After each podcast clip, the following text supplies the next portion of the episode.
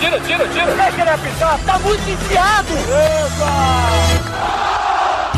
Agora na Rádio Bandeirantes, resenha, futebol e humor. Apresentação: Alex Bagé.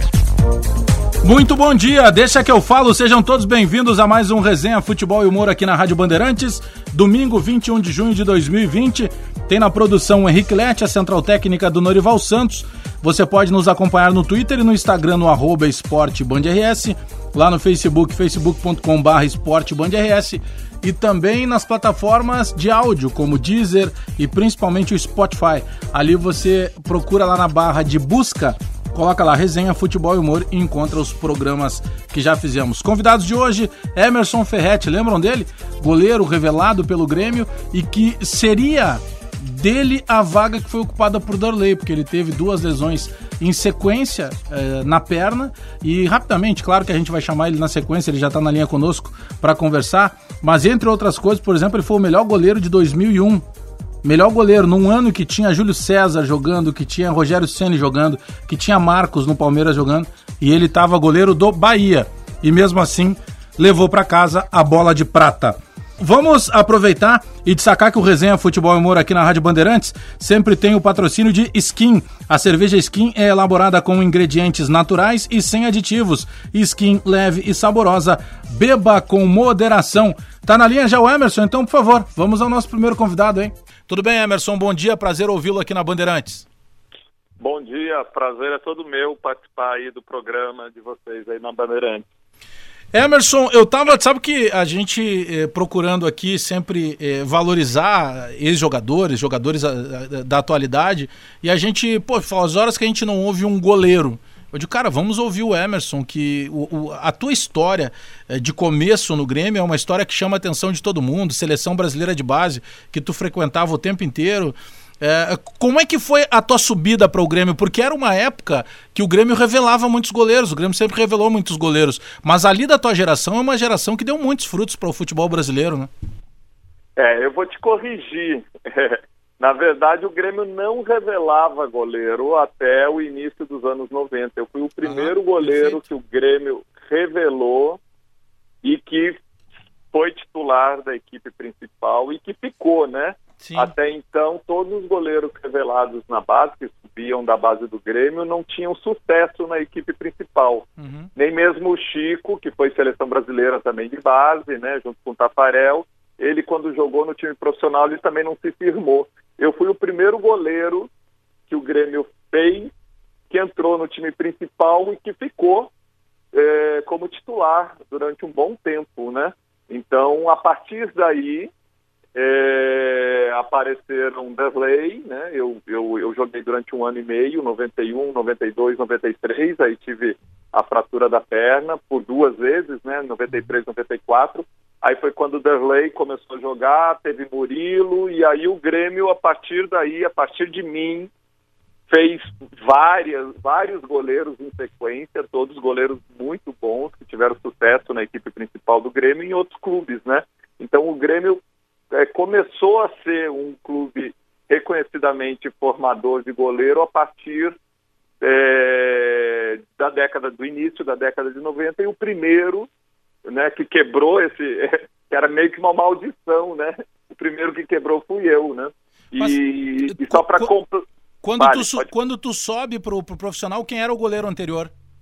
Pois é, eu só vou, vou até um pouquinho mais tarde. Eu entrei uhum. no Grêmio com oito anos de idade, na escolinha do Grêmio, então eu fiquei no Grêmio durante 15 anos, do, do, dos 8 aos 23. Foi quando eu saí emprestado para o Flamengo, né? Depois do Grêmio, quando eu voltei das minhas duas lesões, das minhas fraturas de perna, o, o, já era o goleiro titular, estava estava indo para a seleção pré-olímpica, o Grêmio resolveu me emprestar para o Flamengo. Então eu fiquei 15 anos dentro do Grêmio, passei por todas as categorias da divisão de base e subi para o time profissional com 17 anos, que também foi uma novidade, porque naquela época é, a, tinha, existia uma ideia no futebol que o goleiro precisava ser experiente para poder jogar. Só que eles é, confundiam experiência com idade. Então eles só colocavam goleiro quando ele já tinha 23, 24, 25 anos, que era uma, um atleta mais velho já, né? O Tafarel quebrou isso quando ele estreou no Inter muito jovem, né? E a partir do Tafarel começaram a dar oportunidades para goleiros mais jovens. Eu subi para o profissional com 17 anos. O goleiro titular era o Mazarop, era Mazarop, Gomes e eu, né? Eu era o terceiro goleiro do profissional. Eu treinava a semana toda no time profissional, no, no grupo profissional e jogava ainda no sub-20 do Grêmio, né? Eu tinha 17 anos. Foi assim durante dois anos mais ou menos, né? É, depois, o, em 90, o, o Mazarop saiu, o Grêmio contratou Sidmar, e aí ficou Sidmar, Gomes e eu ainda como terceiro goleiro. Em 91, o Sidmar foi, o, o Gomes foi embora do Grêmio, eu fui fixado como goleiro reserva do Sidmar, eu tinha 19 anos, né, e já estava indo para a seleção brasileira, que foi o Mundial Sub-20, e logo depois de eu fazer 20 anos, no Campeonato Gaúcho de 91, o Sidmar entrou numa fase não muito boa, começou a ser muito criticado, e o Valdir Espinosa é, resolveu dar oportunidade para mim no jogo lá contra o São Luís de Juí. Né? Eu me lembro que foi em novembro de 91, e, e naquele jogo, eu, além da vitória do Grêmio por 3 a 0 eu tive uma atuação muito destacada e não saí mais do time, né? Então eu, eu comecei, a, eu estreiei no Grêmio com 20 anos e não saí mais do time, né? As tuas lesões, elas foram em lances parecidos, para quem não lembra do, do ocorrido? Não, não foram em lances parecidos, apesar de ter sido no mesmo lugar, né? A primeira lesão foi em 93, foi num uhum. jogo é, de início de temporada, jogo amistoso contra um combinado lá em Capão da Canoa, né? E eu, numa bola dividida, eu acabei fraturando tíbia e fíbula, né? Isso me tirou do, do, do, time titular do Grêmio, me deixou de fevereiro a novembro no departamento médico, eu perdi o ano todo, praticamente, é, todo, né? É, e aí eu voltei a, a treinar normalmente, tá liberado para jogo e só no final do ano. Só que eu durante esse período que eu estava liberado, que eu voltei a jogar, eu voltei a ser titular do Grêmio. Eu, o Derlei já vinha jogando, mas eu voltei a ser titular do Grêmio. Só que eu tinha muita dor ainda no local que eu tinha fraturado a perna. E num, num outro amistoso, em 94, lá em Bagé, é, num lance, num escanteio, eu lembro que foi um escanteio, eu subi, soquei a bola. Quando eu apoiei a perna no chão, eu quebrei a perna sozinho exatamente no mesmo lugar que tinha fraturado a primeira vez, né? Quer dizer, traduzindo, né? Não ficou bem recuperada a perna, a lesão, não ficou bem calcificado, né? E eu acabei fraturando no mesmo lugar, o que me tirou do time de novo e aí me deixou mais seis, por volta de seis, sete meses no departamento médico. E aí o Derley voltou para o time titular e aí não saiu mais. Quando eu fiquei recuperado, o Grêmio optou por me emprestar, né? Agora, Emerson, como é que um profissional e, e, com todo o histórico que, que tu já tinha de, de seleção brasileira de base, né, de campeonato sul-americano, de, de, disputar Mundial Sub-20, é, como é que trabalha no praticamente. Né, tu tá florescendo para a carreira, né? Num clube de ponta, num clube que tu viveu praticamente desde a tua infância.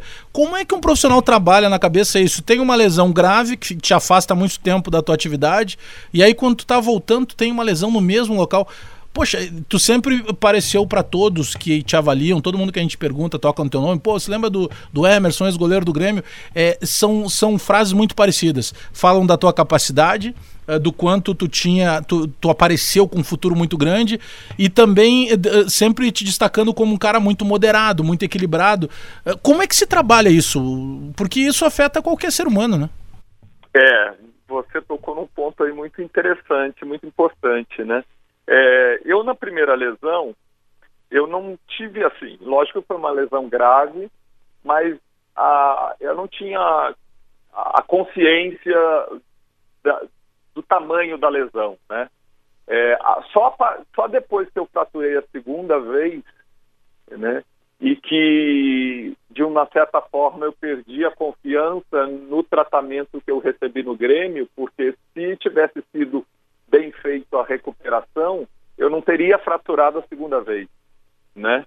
Então, é, a segunda vez eu tive que é, até fazer tratamentos paralelos para poder recuperar e não correr mais risco nenhum. Só aí que eu entendi a dimensão das duas lesões, né? Que poderiam ter finalizado com a minha carreira, né? É... E aí eu fiquei assustado, porque foram duas lesões muito sérias. Como você falou, eu estava com 21 anos, já estava sendo observado para a seleção brasileira, até porque eu já vinha de seleção brasileira de base, tinha iniciado muito bem no time profissional do Grêmio, tinha um futuro né, muito grande e é, as duas lesões poderiam ter, ter encerrado minha carreira precocemente, né? Graças a Deus não ocorreu, eu consegui jogar, voltei a jogar, consegui, fui até os 35 anos jogando, né? É, não me tirou da minha profissão, só que eu perdi espaço dentro do Grêmio com essas duas lesões, né? E isso também eu tive que trabalhar porque o lugar era aquele lugar, né? A camisa número um é, era minha, que acabou sendo ocupada por um outro goleiro, no caso Derley, que, que também por justiça ele foi começou a jogar muito bem, fez a parte dele e seguiu, né? E eu senti na segunda vez que o Grêmio também deu uma é, largada na, na atenção em relação a mim, justamente porque já tinha um outro goleiro no meu lugar, jogando bem, né? Então, o que me doeu muito foi isso, né? O fato de perceber que o, o, o Grêmio já não dava mais a mesma atenção, porque já tinha um outro no meu lugar, é, dando, é, tendo um rendimento satisfatório, e aí me deixou um pouquinho de mão, né? Me deixou um pouquinho de lado. Isso me entristeceu bastante, né? E aí depois, quando eu voltei é, na segunda vez, que eu fiquei bom, eu entendi. O Grêmio tinha dois goleiros de muito bom nível, eu e o Darley. Precisava escolher um deles, porque manter os dois ia ser, aliás, já estava tendo uma briga muito grande, eu e ele para jogar, né? É, e, e, aí o Grêmio optou pelo Derley, com, e isso eu entendo a opção. O Derley é um goleiro que era, é, é dois anos mais novo do que eu. Não tinha, eu, eu tinha duas fraturas de perna, ele não tinha.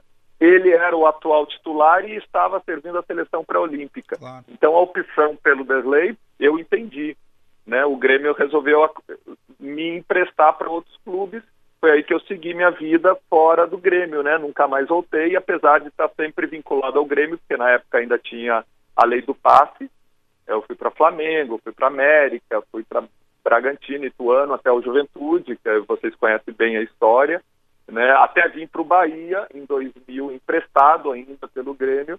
Ao final de um ano, que eu fui muito bem aqui no Bahia, o Bahia me, me comprou. Foi aí que eu me desvinculei definitivamente do Grêmio só no final de, do ano de 2000 que o Bahia me comprou, né? É, comprou meu passe, porque ainda tinha o passe, né? O passe acabou em março de 2001 e aí eu vim pra, fiquei na Bahia, né?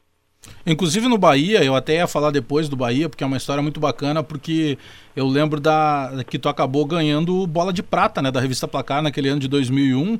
E, e até agora, eu até tentei atualizar, eu não consegui chegar nos números de quem seria o segundo. Mas pelo que. Rogério Ceni. É o Rogério Ceni? Não, mas eu digo, é. pelo que nós buscamos aqui no Bahia, tu é o goleiro que mais vezes vestiu a camisa 1, né? Sim, sim. Aqui no Bahia tem uma história muito linda, né?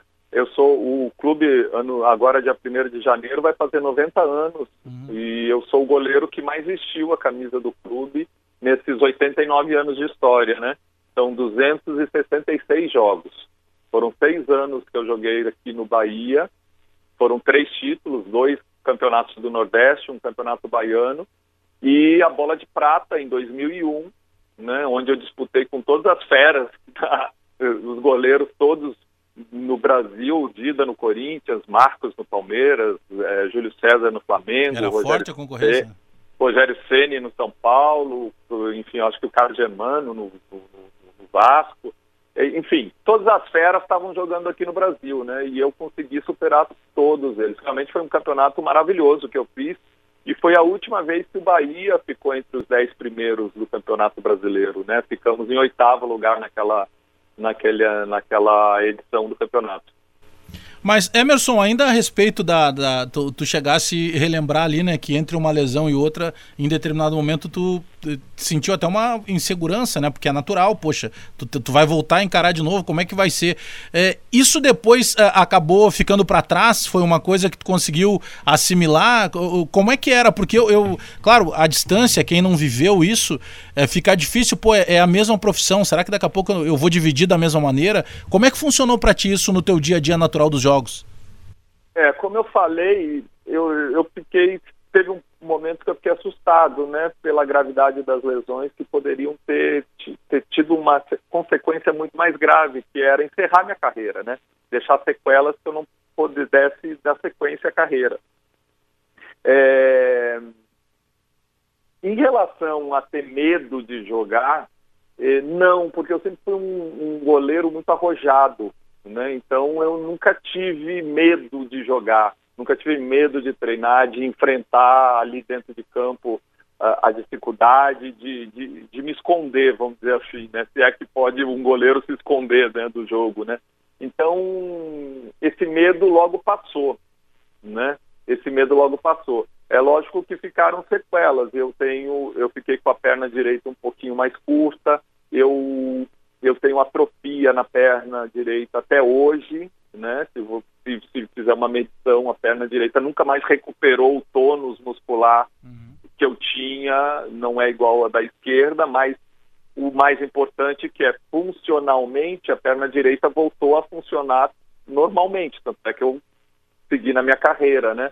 É, e o medo, eu, logo em seguida, desapareceu porque já era instintivo meu, né? Eu sempre fui muito arrojado ali dentro da, da do dos paus, dentro da área, né? Esse medo logo desapareceu, né? Então foi só naqueles momentos ainda de recuperação, né? Quando ainda tinha dor e o fato e a incerteza na segunda vez, porque já tinha acontecido uma reincidência, você correu o risco de, de não recuperar novamente, claro. né?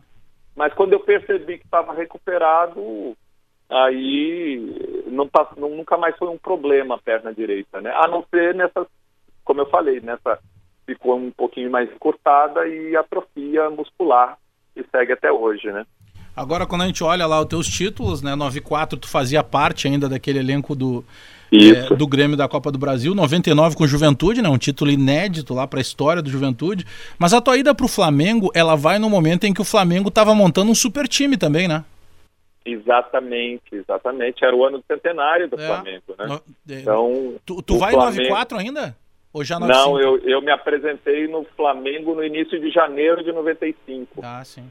Eu cheguei uma semana antes do Romário ser repatriado, né? Do, do Romário uhum. chegar no Flamengo, a, era o atual melhor do mundo, tinha sido grande responsável pelo tetracampeonato mundial do, do Brasil na Copa do Mundo e é, as atenções estavam todas voltadas para o Flamengo, do futebol brasileiro estavam todas voltadas para o Flamengo, pelo centenário do clube, pela volta de Romário e pelo super time que eles montaram, né? Lembro que eles levaram Branco, lateral esquerdo, é, Aguinaldo, zagueiro que estava junto no Grêmio, Pingo, Luiz Carlos Vinck, já tinha lá é, outro, Marquinhos de Jair, já tinha uma seleção, né? Romário, depois veio Edmundo, tinha Sávio.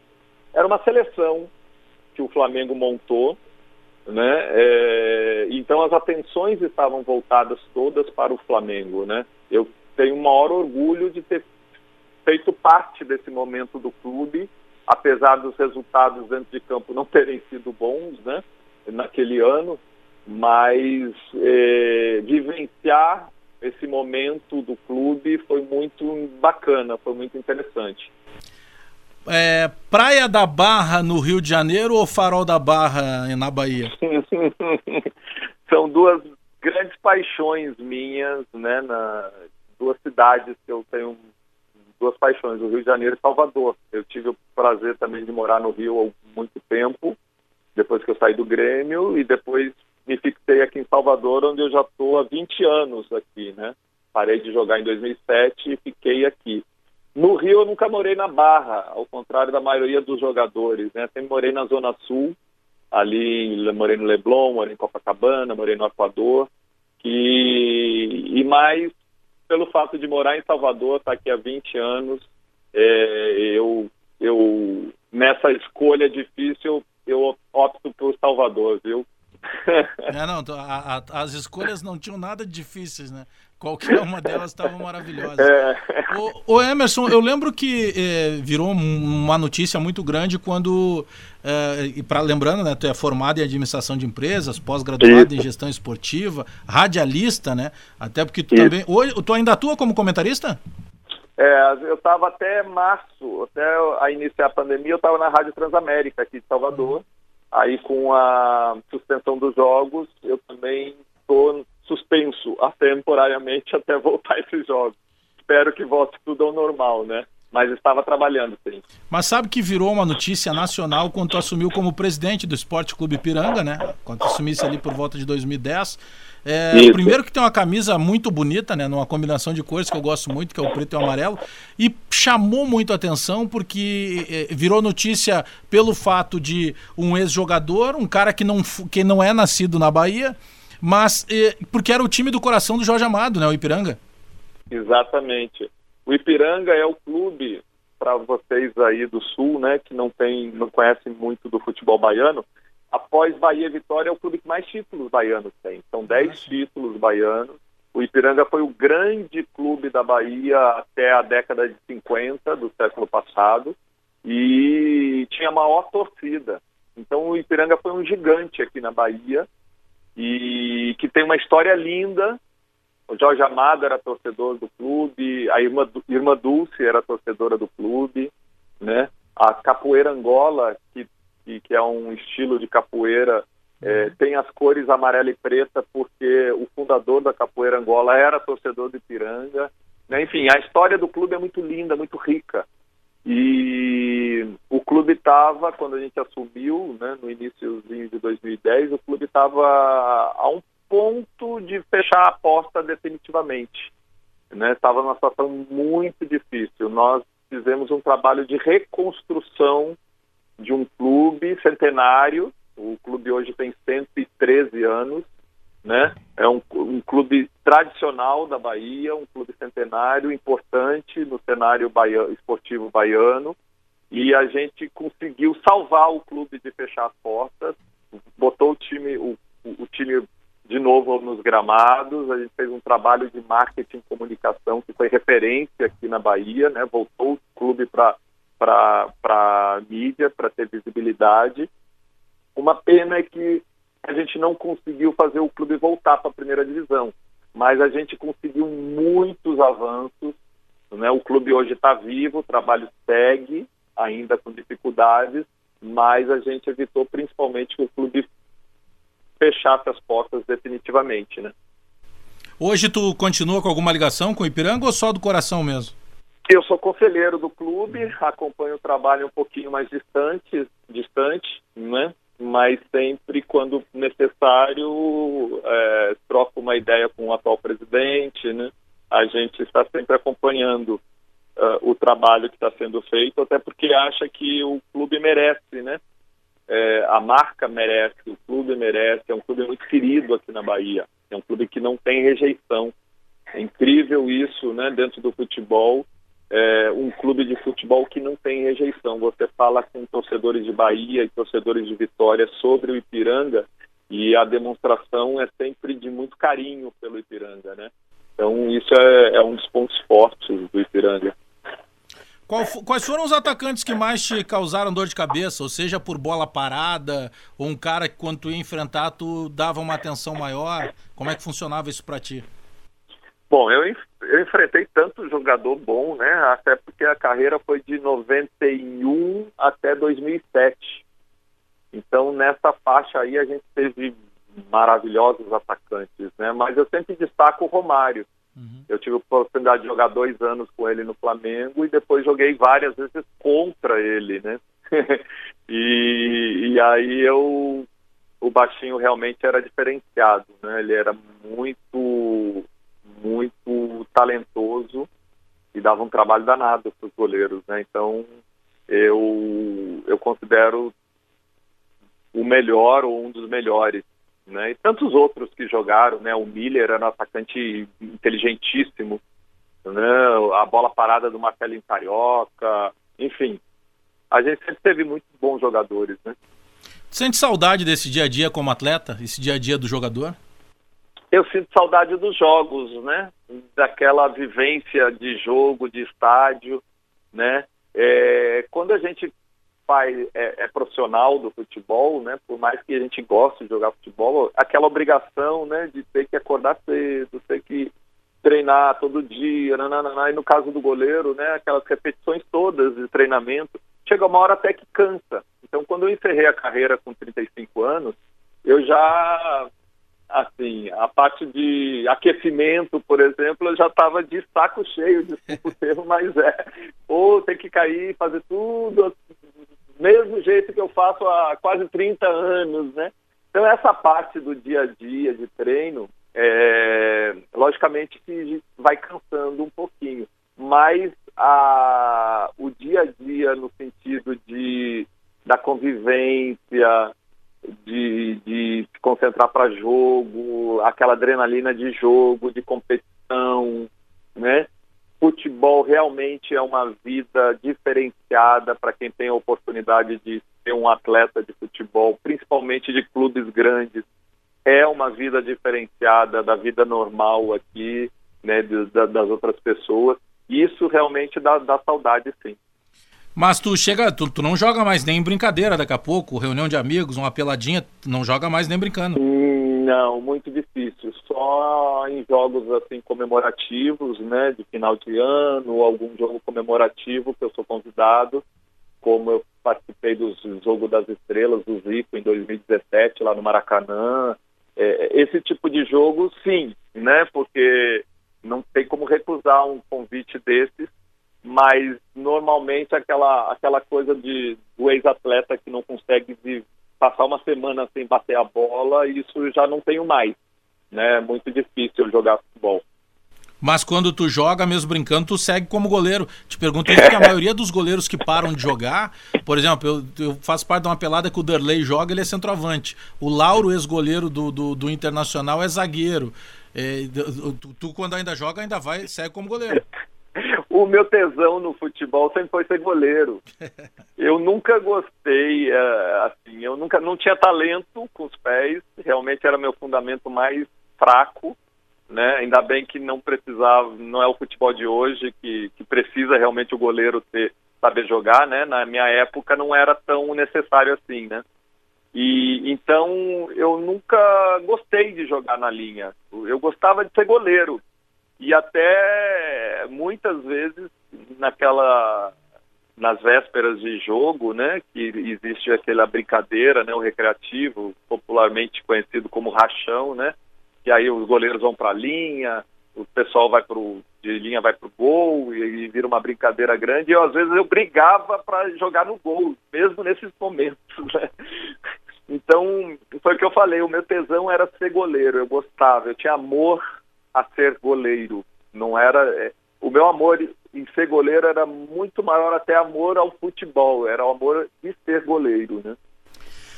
Emerson de Souza Ferretti, ex-goleiro do Grêmio, do Bahia, do Flamengo, do Juventude, do América de Natal, da seleção brasileira, ganhou é, o troféu Bola de Prata da revista Placar em 2001, aí a gente vai pensar assim, poxa, baita prêmio, né? Pô, o cara foi o melhor da posição. Não, não, mas ele foi o melhor da posição num campeonato que só tinha fera na posição.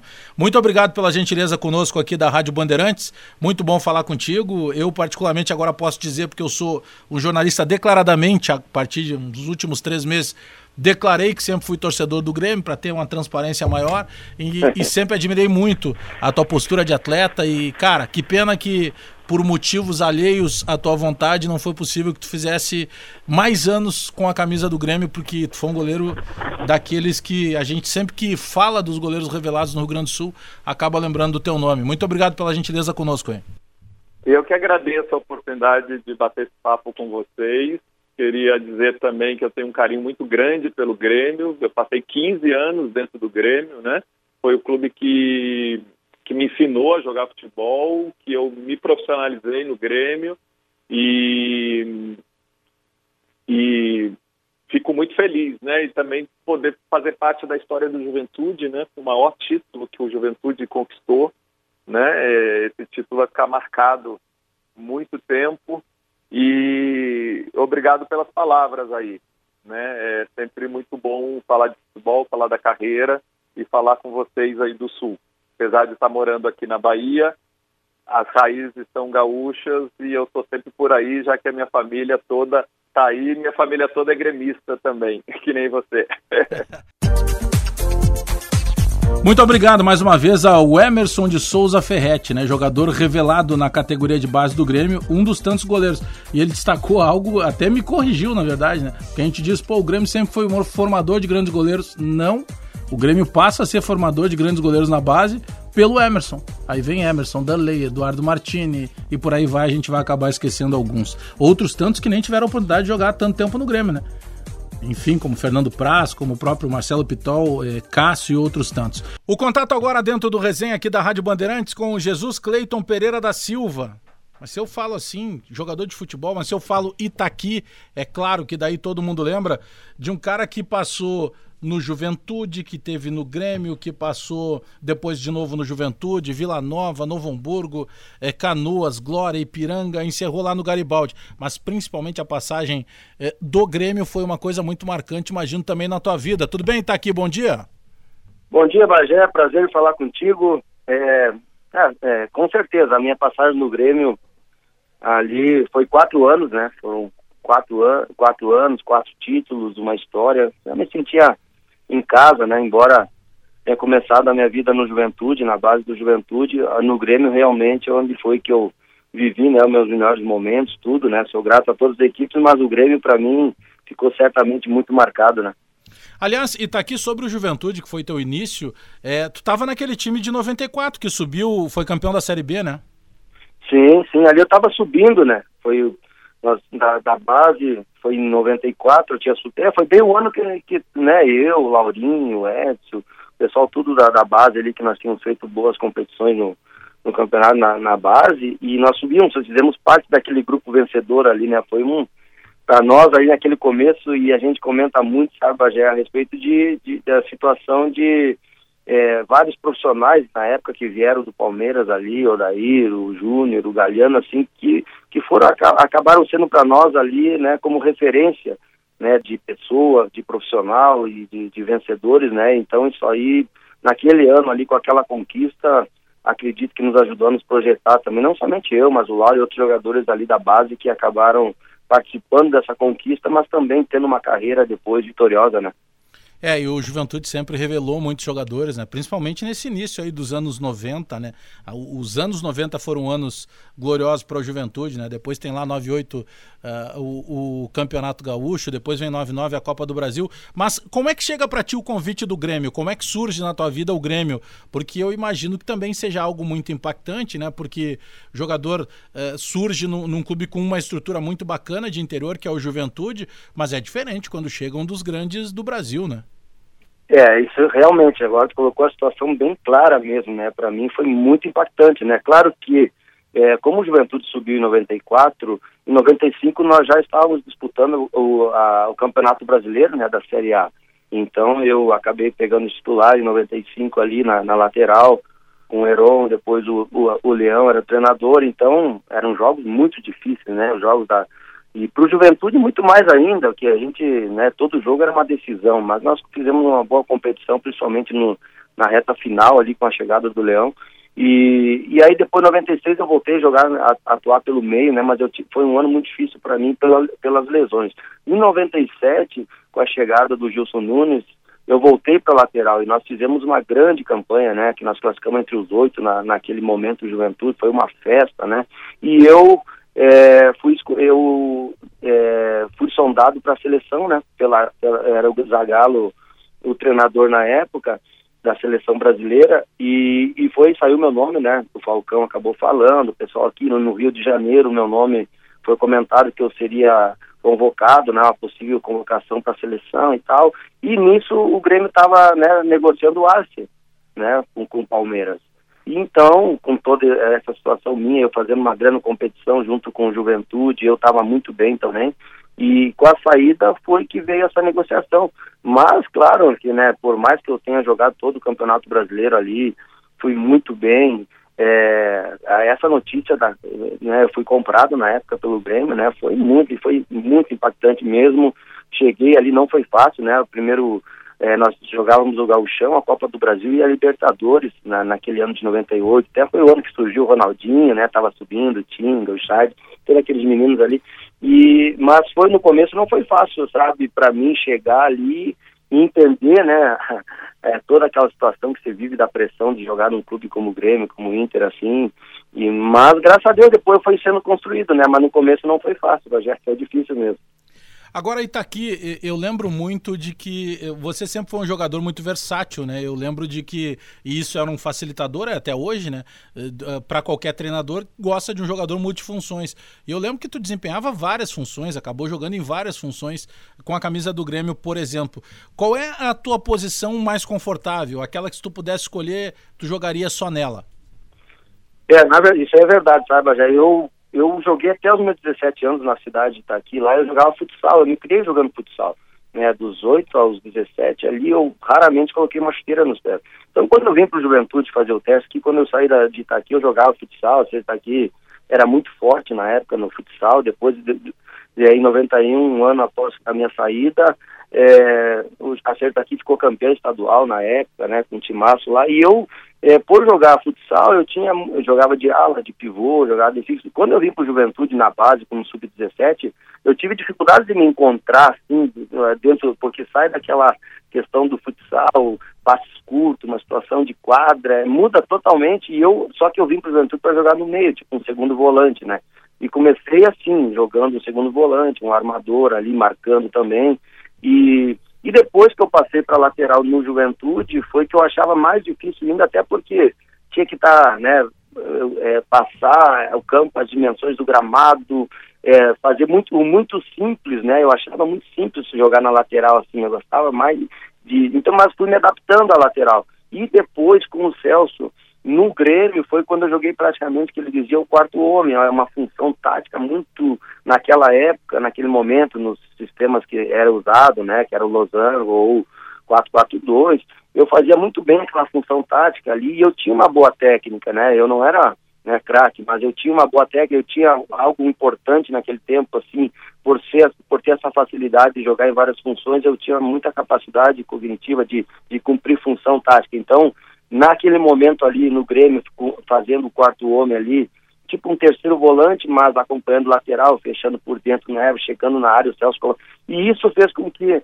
o Celso, no momento, naquele momento do Grêmio, ele me usasse de quarto homem e exigindo muito, que o Celso cobrava muito taticamente, né? Queria que eu chegasse na área quando a bola estava do outro lado. O, tu passa no Grêmio pelo menos quatro temporadas. O que, que tu avalia como o teu melhor ano no Grêmio? É, pessoalmente, é, essa chegada de 98 ali, em 98, é, por essa função que eu entrei no, no, no brasileiro, na, no segundo semestre, onde nós estávamos na zona de rebaixamento, e eu fiz acho que de, de seis, de cinco, cinco, em quatro jogos eu fiz cinco gols. É, depois eu fui vice-goleador, naquele momento, naquela competição ali com o Rodrigo Mendes, só fiquei atrás do Rodrigo Mendes. Então, eu acabei sendo escolhido, né, pela imprensa, o melhor jogador do ano naquele momento no Grêmio ali.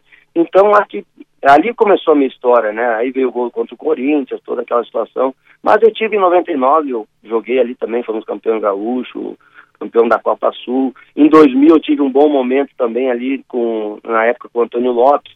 2001 na Copa do Brasil eu joguei muitos jogos que o Anderson Lima é, naquele momento ele frequentava muito a seleção brasileira, então eu joguei muito também. Mas eu acho que o que marcou para mim no o melhor ano no Grêmio, com certeza, é 98, né? Agora ele está aqui nesses grandes anos aí que você acaba lembrando, né?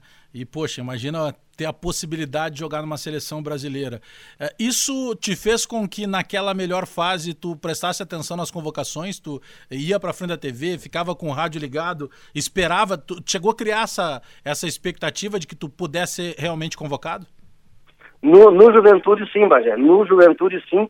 Quando o cara me falou isso, sabe, eu era uma coisa que não me passava na cabeça. Eu estava muito bem no Juventude mesmo, né? O Juventude fazendo uma, uma grande campanha no brasileiro, eu estava vivendo um momento muito bem, muito bom mesmo. Só que a seleção brasileira, te confesso, assim, que nem me passava pela cabeça naquele momento ali. Não, nem para mim era algo assim que eu nem, nem me, me passava. Só que nós, é, curiosidade é que nós tava, eu estava no túnel para jogar um jogo contra o Cruzeiro, cara. E aí chega o repórter para mim e diz, aqui, como tu vê essa situação, essa possibilidade aí, dessa sondagem que o Zagallo falou que você pode ser convocado? Cara, eu fiquei, sabe, perplexo, sabe, eu perdi o chão, cara. Esqueceu do jogo?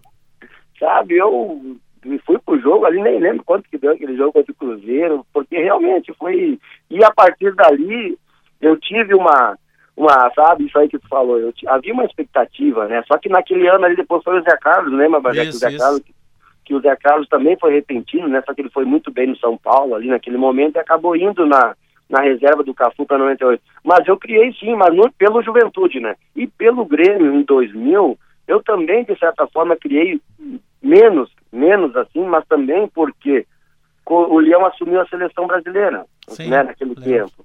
E o Leão era um cara que ele me, me, quando ele teve aqui no Juventude, ele, nossa, criamos uma amizade muito boa, ele foi para Atlético Paranaense, queria me levar, foi para Atlético Mineiro, tentou me levar, foi, foi para o Santos, queria me levar. E quando depois ele assumiu o time dos sonhos ali do Grêmio também em 2000, ele que me segurou no Grêmio, ele falou, não, isso aqui tu vai ser meu lateral. Eu falei para ele, ah, professor, eu não, né, faz, faz tempo que eu não jogo, um ano e meio que eu não jogo no lateral, mas, né, vamos. E aí deu tudo aquele time dos sonhos ali, não, não andou, né, e eu junto. É, e acabei perdendo um pouco a moral com o Leão na, na, naquela situação ali. E o Leão depois assumiu a seleção brasileira, acredito. Mesmo assim ficava uma expectativazinha assim, mas como naquele momento eu não tinha correspondido no Grêmio, talvez se o Leão assumisse a seleção brasileira sem ter passado no, no Grêmio, naquele momento curto que ele teve no Grêmio ali, talvez eu tivesse uma chance muito grande de ter sido chamado, sabe, para a seleção. Mas e tá aqui, ali, pô, tu faz uma lembrança que só quando a gente realmente comenta disso que lembra. Poxa, 98 para a Copa do Mundo foi o Zé Carlos. O, tu, tu, jogava muito mais bola que o Zé Carlos naquela função. Dava para é ter que... ido mesmo.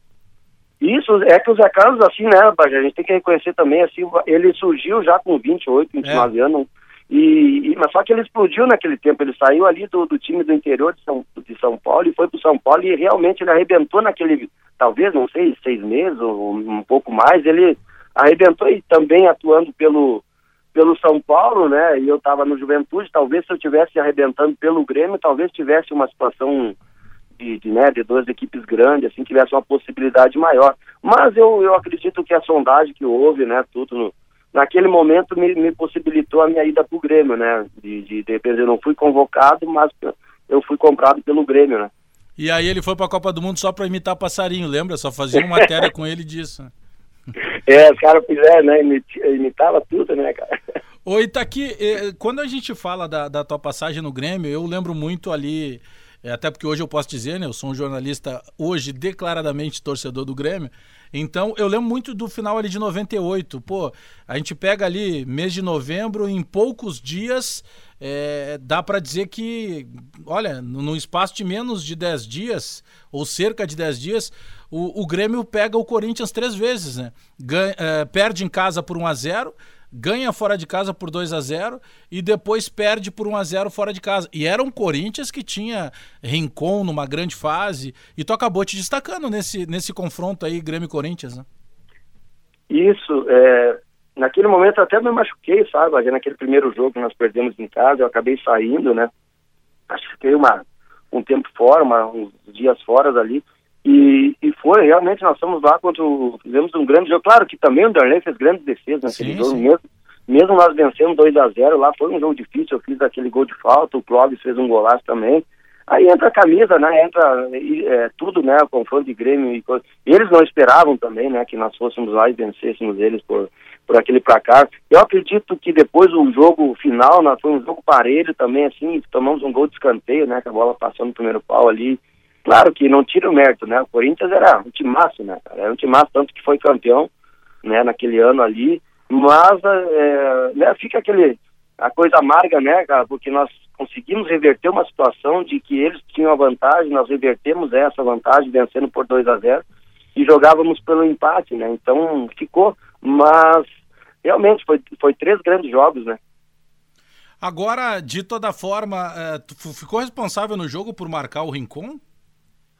Não, não, não. Ali a gente nunca não tinha essa, essa, essa questão assim, né, Bagé? Ali a gente tinha é, a questão tática mesmo, assim, que era de movimentação, né? De, de uma, uma movimentação de equipe mesmo, assim, não era, não tinha nada dessa questão individual, né? Era mais uma questão mesmo de movimentação de, de equipe mesmo, né? Como nós nos movimentávamos ali quando a equipe deles atacava, né? E o Celso sempre deixou claro isso aí, né? Até a Neto sabe, né, Rogério, que criou uma situação que o Ronaldinho ficou no banco para mim e tal, tal. Isso aí é uma coisa que foi criado naquele momento, até por eu ter é, feito os gols ali, ter sido titular, mas nem se compara, né, cara? Nós sempre dizíamos que o Ronaldinho é craque, é um cara fenomenal como pessoa, mas na época nós sabíamos que ele era diferenciado, só que aquele ano ali era um ano muito difícil, né? Começamos mal, perdemos fora a Copa do Brasil, perdemos o Gauchão, perdemos a, a Libertadores pro Vasco, né, também. Então a cobrança veio sobre todos e o Ronaldinho subindo, ele teve dificuldades também naquele momento. Então, é, eu cumpri uma função ali que foi importante naquele momento para o grupo, para o Grêmio, para nós sair daquela zona de rebaixamento e chegar até a, a, esse, a esse jogo contra o Corinthians, né? Mas com certeza é, é essa a situação assim que a gente sabe que acontece no futebol, mas nem, né, como a imprensa fala, mas eu sei que o Ronaldinho é, nem se compara, né, é um cracaço, né, aquilo foi momento, circunstância que se precisou fazer, né, para que a gente conseguisse ter uma equipe, talvez naquele momento, naquela circunstância competitiva comigo fazendo aquela função ali, né. É, mas é claro que o futebol, ele, ele acaba é, criando, fica algumas, algumas marcas, né? E claro que ficou essa, né? Da, até porque depois teve declaração de Celso Rotti na volta uh, do Ronaldinho em alguns momentos, então fica algum, alguns rótulos. Mas a, a, a tua relação é, nessa passagem pelo Grêmio, nessas quatro temporadas, ela chama atenção, porque, poxa, tu é revelado num clube do interior, mesmo sendo um dos grandes do interior, que era o Juventude, e é uma responsabilidade muito grande chegar e não sentir o peso da camisa do, de, de um dos gigantes, né? Ah, com certeza, mas eu te falo, Bajé, isso aí que me, me, motivava muito, né, cara? Diariamente eu vesti com muito orgulho, né, a camisa do Grêmio, né, cara? Eu acho que talvez isso marcou muito, porque eu nunca pensei muito, assim, eu vou te falar bem a verdade, eu tava, eu tava a situação tinha sido esse ano ali que eu joguei em 98, no, de, no meio ali, fui muito bem, fui, teve essa questão de eu ser escolhido ali, 99 jogando no meio, muito bem, ali no meio, é, que nós somos campeão da Copa Sul, ali, campeão do Galchão, cumprindo função, e de repente o Celso precisa de um lateral, ó, fulano tá machucado, fulano, e ele, tá, e ele chega para mim, tá aqui, sei que tu tá muito bem, tu não tem obrigação nenhuma de de, de sair dessa tua função aí e cumprir ali para mim, mas tu pode fazer isso para mim? Claro que eu vou, entendeu? Então, muitas vezes, eu não me preocupava, cara, assim, eu, eu era muito feliz ali, assim, de poder, de alguma forma, ajudar o Grêmio, né? nunca é, olhei muito para mim nessa questão. Eu poderia, naquele momento, dizer, bom, professor, eu estou bem aqui, vou sair nessa função aqui, vou, né, vou perder o ritmo aqui. Mas não, fui para lateral, ajudei, joguei no lateral esquerdo, né? uh, o Roger, quando o Roger não pôde jogar também. Então isso aí acabou me marcando, me ajudou de certa forma também, né, Bagé? Assim, porque é, tive muito carinho da torcida, porque tinha as minhas, minhas limitações, mas também sempre vesti, né, com muito orgulho a camisa do Grêmio e sempre procurei fazer o meu melhor, né. É, o importante é isso, né? A felicidade naquilo que tu te propõe a fazer. Agora, eu imagino que tu guarde muitas boas lembranças de um Ronaldinho que estava começando carreira ali, né? Porque eu imagino o que foi para ti daqui a pouco ver o menino lá virar duas vezes o melhor do mundo, campeão do mundo com a seleção brasileira, considerado um dos maiores de todos os tempos, e tu chegasse a ver os primeiros passos dele no profissional. Né? É, com certeza. E eu fiquei os três anos, né, Bajé? Os três anos dele, assim, com do Ronaldinho no Grêmio, 98, 99 e 2000, nós ficamos juntos, nós tomamos chimarrão juntos, nós tínhamos uma amizade muito boa, claro que aí teve esse ano, né, de de 98, que teve essa dificuldade, o comecinho de 99 ali, e depois que ele arrebentou no gauchão, que ele acabou dando chapéu no Dunga e tem, nós ficamos campeão, e depois ele já foi para a seleção com o Luxemburgo ali, já deu, aquele gol contra a Venezuela, e dali em diante, ele né, começou a se tornar aquele grande jogador, aí ele veio pro Grêmio ali, nós só dizia para ele, Ronaldinho, só joga, Deus que a gente marca, entendeu? Deixa nós só dizia para ele. verdade, ele dizia, desde que a gente marca aqui, aí faz pra ele, o que eu vi esse cara fazer em treino, o que eu vi ele fazer em jogos, assim, cara, era incrível, né? E assim, mas já era um cara incrível como pessoa também, sabe? Se tu fizesse, e não tinha aquela coisa de, ah, tinha que tocar para ele só a bola, sabe? Não, se tu fazia o gol, ele vinha, pulava e te abraçava, entendeu? Um cara que ele conseguia ter esse carisma, assim, e, e aí a gente, nós, nós até comentávamos na época, né, que na época o, fenômeno tinha machucado o joelho Sim. e o jogador, a gente olhava para a Europa assim, a gente não via um cara assim que tivesse se destacando individualmente. O Ronaldinho, mas como o Ronaldinho estava no, no Grêmio, né, e às vezes o cara precisa sair daqui e jogar na Europa para comprovar algumas coisas, para mostrar que realmente é. Mas para nós ali, nós já comentávamos muito com ele ali, que na, pelo que a gente via ele fazendo nos jogos, em treinamento, assim, a gente já tinha ele que era questão de tempo dele sair do Grêmio e depois virar, vinha a ser o melhor do mundo, né? Ô Itaqui, tua época de jogador, quem foi o cara mais complicado de marcar? Ou, ou os caras, daqui a pouco, que, que era, era mais complicado de marcar, de acompanhar, de meio que tentar anular no jogo? É, eu nem vou falar do Ronaldinho no treino, né? É, ainda tinha esse moleque no treino. No treino a gente nem ia mesmo. Mas é, teve muitos, eu peguei na época, assim, de lateral pelo Grêmio ali mesmo, na, na Copa do, Bra do Brasil, em, do, em 98 mesmo, quando nós caímos fora, acho que foi pro São Paulo, o lado esquerdo do São Paulo era Serginho, Denilson e Carlos Miguel. Entendeu? Então, tu marcava o Denilson por dentro, quando tu viu, passava o Serginho a mil por hora, né, cara? Então, era difícil, sábio, foi muito difícil marcar.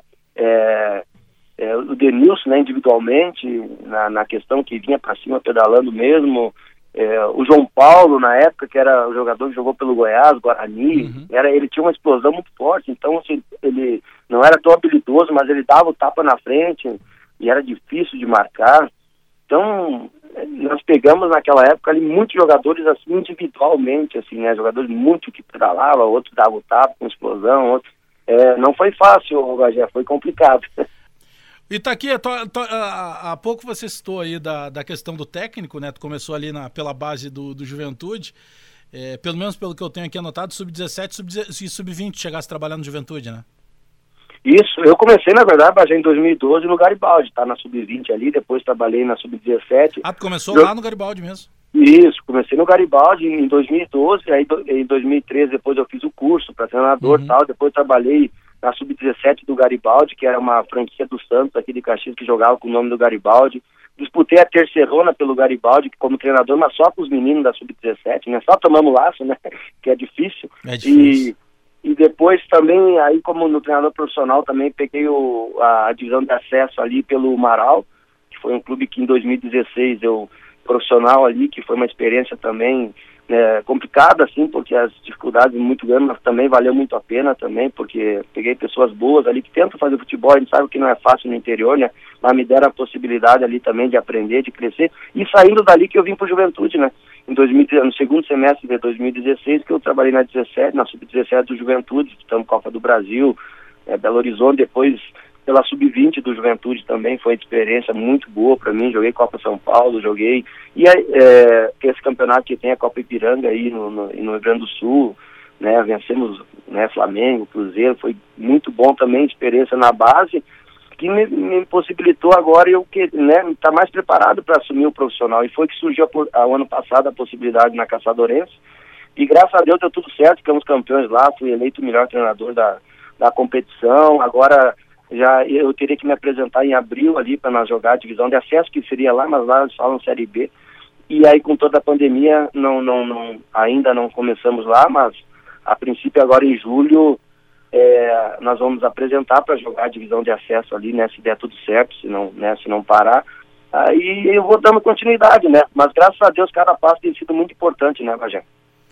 E, e, e, as tuas influências, né? Tu chegasse aí trabalhar com técnicos de expressão nacional, né? Você citou aí Rote, Leão, é, Antônio Lopes, entre outros, né? Às vezes a própria experiência de técnicos adversários, né? De ver como tem a questão do posicionamento. A, a, a função do técnico é algo que surgiu quando tu estava encaminhando o final de carreira? Ou tu já te imaginava no auge ali, pô, cara, um dia eu quero ser treinador. Já era um objetivo da tua carreira? Não, não. Nunca foi, sabe, Rogério? Nunca foi. Se encaminhou no final mesmo, assim, quando eu parei de jogar. Eu não pensava em ficar no futebol, só como tinha meu irmão e meu sobrinho no futebol, aí a questão de empresários me ligavam, pedir informação dos meus irmãos, e tal, e eu não consegui sair, assim, me afastar totalmente do, dessa questão do futebol, mas empresário nunca me passou pela cabeça também, ser diretor de clube eu também não me, não me enxergava, e com o convite dali do, do Garibaldi foi onde eu mais me encontrei naquele momento, mas eu também tinha muitas dúvidas, sabe, pensava que jogar é uma coisa, né, pensava, pô, será que eu vou saber dar treino, será que eu vou saber administrar o grupo, será que eu vou saber fazer uma substituição, então várias situações assim que que a, aquele momento no Garibaldi eu vi, não, se eu for permanecer no futebol, vai ser como treinador. Foi onde eu me senti melhor. E aí que eu comecei a investir, sabe? Eu vi, é, fiz cursos, eu é, a, analisei várias pré-temporadas nesse tempo aí de treinadores da, aqui da América do Sul, da Europa, aqui do Brasil também e buscando informação, buscando conhecimento, fiz os cursos necessários e assim eu fui, fui me, me, envolvendo, né, pegando gosto, pegando paixão por isso, mas busquei muito. E aí tem a experiência que a gente tem do, do, do vestiário, aquela coisa que só convivendo mesmo, e também analisando, passando por isso, pelos grandes treinadores que eu passei, né, se eu for a, a né, exaltar todos aqui, né, todos com a sua importância, o Tite, né, o Celso, o Gilson Nunes, eu peguei o Cláudio Duarte no Grêmio, peguei o Edinho, peguei Antônio Lopes, aqui no Juventude peguei Geninho, peguei, então são muitos assim que, que, realmente eu analiso e vejo, né, claro que cada um tem a sua característica, eu mesmo tenho o meu jeito de, de, de treinar, a minha metodologia, o que eu penso do futebol, eu gosto muito de, né, de, de, de, um, de, de jogar para frente, de, de, de marcar pressão, eu gosto disso, assim, né, mas claro que buscando informações fora, buscando conhecimento, você busca criar uma metodologia de trabalho que te proporcione você chegar a isso, né? Uma coisa é a gente pensar, outra coisa é colocar em prática, né? Então, mas certamente que o conhecimento de, de, de vários profissionais que eu peguei com muita qualidade, assim, tem me ajudado muito, né? Agora, tu, tu tens, o Itaqui, um esquema que seja o teu preferencial? É, eu sei que esquema tático depende muito daquilo que tu tem à tua disposição, né? Daqui a pouco. Eu lembro de uma discussão quando o Chelsea estava sendo treinado pelo Conte e ele jogava no 3-4-3. E aí todo mundo começou nos debates esportivos aqui de Porto Alegre. Pô, mas por que, que o Inter não joga assim? Por que, que o Grêmio não joga assim? Poxa, não joga assim porque não tem o Hazard, não tem o William, não tem as peças que o Conte tinha no Chelsea. Tu tem um esquema preferencial se tu pudesse, sabe, se eu, posso, se eu pudesse eu jogaria nesse esquema. Não, eu tenho uma visão de, de equipe, assim, de padrão que eu gosto, Bagé, assim, de que é isso, é marcar pressão. Isso não é agora com esse futebol. Se você analisar, desde a época que eu jogo aqui no Juventude, desde a Sub-17, Sub-20, o pessoal sabe. Eu, eu tenho uma coisa comigo, que é que eu aprendi, quem pode mais chora menos, cara. Se o cara não quiser ser protagonista, o cara vira um mero coadjuvante, né? Então eu tenho essa visão de, de disso, de jogar para frente, de jogar marcando. Claro que o sistema depende muito daquilo que você falou realmente. Tu tem que analisar o grupo que você tem, é, qual o sistema que se encaixa, jogadores que, que, que vão corresponder dentro de um sistema, né? Não adianta eu, é, você ter um jogador como. Eu vou dar um exemplo só, entendeu? Pode ser muitas outras coisas. Eu querer botar o, o D'Alessandro correr atrás, na, na linha lá, na, na, lateral, atrás de um, de um lateral, vai matar, entendeu? Eu acho que tem que jogar com a qualidade. Não que ele não faça. Se tu botar, hoje eu estou analisando o Alessandro pela qualidade desse cara, né? É, mas a qualidade técnica dele, ele tem que decidir na frente, cara. Quanto menos esse cara correr para trás, vai ser melhor, entendeu? Então, só estou dando um exemplo dele do que eu penso. Aí entra dentro do que você falou. E tá aqui, pra gente fechar aqui, já te agradecendo. O que, que é mais difícil, jogar Caju, jogar Grenal ou marcar o Ronaldinho no treino com início de carreira? Ronaldinho.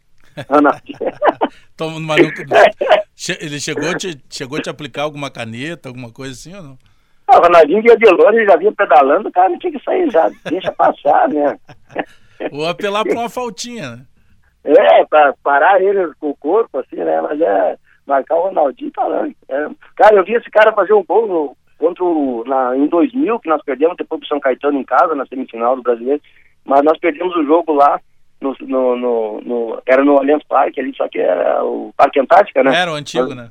Isso, ele, ele saiu do meio, cara, ele deixou no mínimo uns dois zagueiros do, do São Caetano no chão, sabe? no chão e, e, e o goleiro e tudo, entrou quase com bola e tudo, né, Aí, ah, aquilo ali foi... Mas é, isso aí só tô falando um, né? Vi muitas coisas que ele fez aí que é incrível, né, cara? É um é. baita de um cara, né? Não à toa, é considerado um dos maiores de todos os tempos.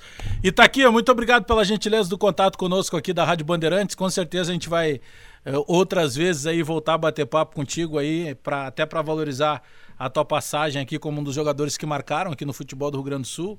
É, não é fácil sair de um juventude para um Grêmio e não sentir o peso da camisa. E tudo de bom na tua carreira agora também como treinador, hein?